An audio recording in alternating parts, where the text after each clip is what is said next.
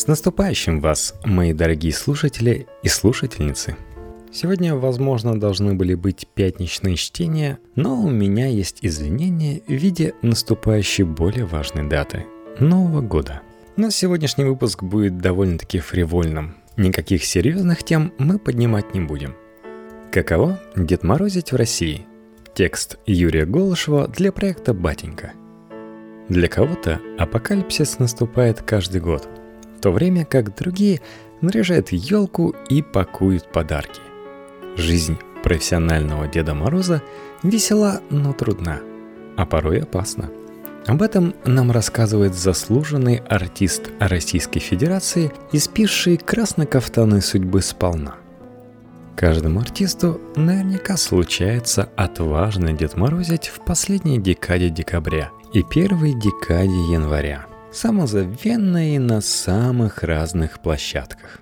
Разумеется, не столько во имя искусства, сколько приработка для, которого ждали целый год. Сложность в том, что эта кампания совпадает с детскими каникулами, когда в театре многие заняты в утренних детских спектаклях с 20 декабря по 10 января, по два в день. Они для простоты с купом именуются сказками – Хорошо, если у тебя есть дублер, второй состав. Тогда оба исполнителя вступают в сговор с заведующим репертуарной конторой, который на свой страх-риск перекраивает график их занятости. Тут важно не только говорить непосредственное начальство, но и материально заинтересовать, так как дирекция ни в коем случае не должна знать про эти незаконные подмены. В итоге – один исполнитель пашет в театре, а другой бегает по халтурам, как традиционно именуются на театре все виды сторонних приработков. А потом нехитрый расчет. За один отыгранный спектакль гонорар одной елки. На Новый год самое вожделенное – попасть в большой проект. Кремлевский дворец, колонный зал, Олимпийский. Там и платят получше, и условия поприличнее. Куда хуже парки – где работать приходится на открытом воздухе. Никогда не забуду 1983 год и зеленый театр парка Сокольники. В тот год зима была холодной, в среднем до 20-25 градусов мороза. Работали мы по 4 представления в день на льду в очередь с фигуристами, а публика топталась на снегу. По сценарию мы, группа артистов, изображали духовой оркестр, какие-то хулиганы постоянно похищали наши инструменты, а Дед Мороз со Снегурочкой выручали нас. Мне достался тяжелый геликон. Под фонограмму мы якобы играли, втихаря остерегаясь примерзнуть губами к мундштукам. Это не всегда удавалось. На льду мы частенько падали, ушибались, а народ смеялся, полагая, что это специально, эксцентрика – в небольшом вагончике, куда мы забегали погреться, безостановочно работал какой-то здоровенный допотопный обогреватель с открытой раскаленной спиралью.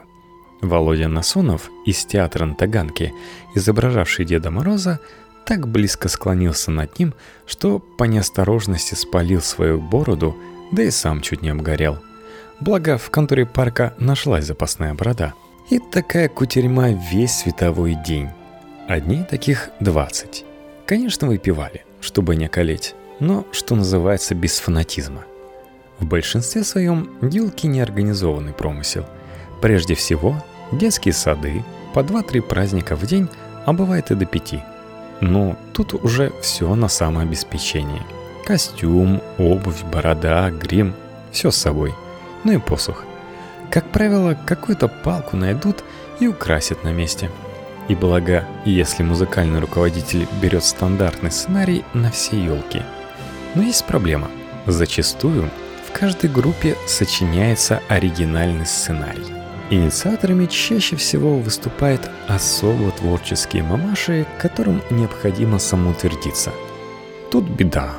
Самодельными убогими виршами исписано полтетради. Попробуй выучи – как-то выкручиваешься, то и дело переходя на ритмизированную прозу. Спасают собственные заготовки. Волшебное выжимание воды из посоха, исчезающий снежок, появляющаяся ниоткуда конфета, чудесное окрашивание воды в банке и прочее. К концу дня все путается в голове. Перестаешь соображать, что уже сказано, а что еще впереди. Товарищ по театру Ермоловой и мой одногодок Саша Калягин, ныне руководитель «Эцетера», помню, насмешил. Сижу, говорит, под елкой, они бегают вокруг хороводом. Вдруг вижу, да это не дети, а рубли. А тот вон толстый, вообще трояк. Плата тогда была стандартная – 15 рублей за елку. Порою налаживались многолетние контакты с садиками. Этими точками дорожили. Организаторов приглашали в театр на спектакли и вообще дружили. К самой же новогодней кампании относились свято. Все остальное в эти дни отменялось. Бытовал анекдот. Артисту звонят из Голливуда, приглашают сниматься с Брандо у самого Копполы. Он в восторге. Готов? Когда? Конец декабря и начало января. Да вы что там, с ума посходили? У меня же елки. Случались виртуазы, которые ухитрялись в день намолотить до 10 праздников. Рецепт прост. Дед Мороз и Снегурочка фрактуют на день такси и по цепочке обслуживают 10 детсадов. Но как? Прибывают в садик, сразу же зажигают елку, разыгрывают преамбул в стихах, потом говорят руководителю «Ты пока веди концерт, мы появимся в конце». Занимает это минут 7-8. Тут же, не переодеваясь, в такси, в другой садик и так далее. Затем возвращается в первый садик. И Дед Мороз сходу. «Вы соскучились, друзья? Не скучайте, вот и я!» Тут же ускоренная раздача подарков и так далее по цепочке. Уверяют, что при хорошей организации схема действовала безотказно – Особая статья «Вызов на дом». Тут проблема такая. Как незаметно оказаться в квартире и где-то одеться, загримироваться, не будучи разоблаченным вездесущими детьми. Это работа и легкая, и доходная. Одна опасность. Везде радушно и усердно угощают. Два-три адреса, и ты рискуешь возвратиться домой на бровях.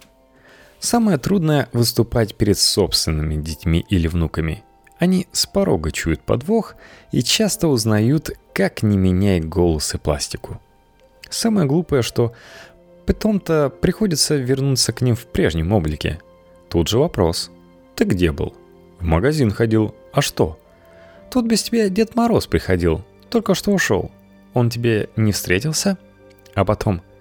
Это был ты, на тебе такие же сапоги, какие были на нем. Из самого памятного – Конец 90-х, ресторан «Манхэттен», что был напротив Спасской башни, в западном крыле, снесенной ныне гостиница «Москва». Место злачное, шикарное, тогда еще и бандитское. Тут случилось ЧП. Какой-то артист, назначенный на Деда Мороза, в последний момент засбоил, не смог. Заменить его на новогоднюю ночь оказалось проблемой.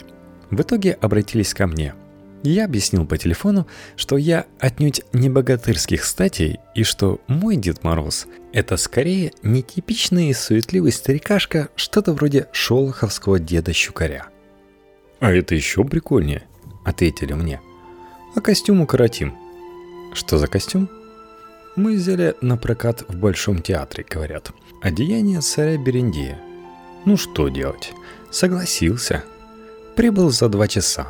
Сам же и подшивал сверкающий балахон, как мог приладил бороду. А сценарий? Никаких сценариев. Вот список гостей, желающих выступить. Среди них звезды Буйнов, Салтыкова и другие. Ваше дело – представлять их публике, а главное – быть в зале с гостями и выполнять все их пожелания. Снегурочка будет? Обязательно. Да вот она. Вижу, идет двухметровая девица, практически голая – вся в блесках и каких-то перьях. Это наша стриптизерша. Публика ее любит. Многие из-за нее сюда и ходят. Ну ладно, думаю. А народ тем временем прибывает. Везде столики со спиртным, многие тут же прикладываются. Аперитив одним словом. Скоро стали подъезжать звезды. Каждая со свитой. Костюмер, гример, шофер. Тут же все горячо заспорили – кто за кем вступает. Каждому надо в эту ночь успеть еще в несколько мест. Даже немного скандалили. Но ушлые организаторы умело разруливали спорные моменты, отвлекая господ выпивкой, байками и рискованными анекдотами. Тем временем пора и елку зажигать. Появление в зале такой пары, как дедок в подшитом берендеевском кафтане на красных софьяновых сапожках с его внучкой-акселератом вызвало в зале некоторое оживление. Мы бойко начали какой-то конферанс насчет старого года, погоды. Все галдят, на нас ноль внимания. Надо было срочно как-то наладить контакт. Это взялась сделать моя Снегурочка. «Что-то стало холодно», — громко прикричала на микрофон. «Не пора ли нам поддать?» Тут же хором откликнулся зал. И сейчас же принялся выполнять собственную рекомендацию. «Теперь они наши», — успокоила меня коллега, лихо выпивая и с аппетитом закусывая икрой с ближайшего стола, где ее уже кто-то вовсю оглаживал. Потом выступали именитые концертанты, ослепительные в своих рискованных нарядах.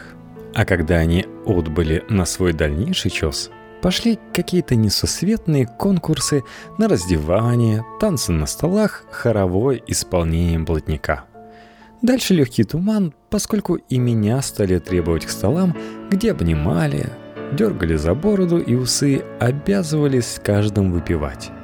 Время шло к утру, когда ко мне подошел квадратный человек в малиновом пиджаке и с тяжелой цепью на бычьей шее.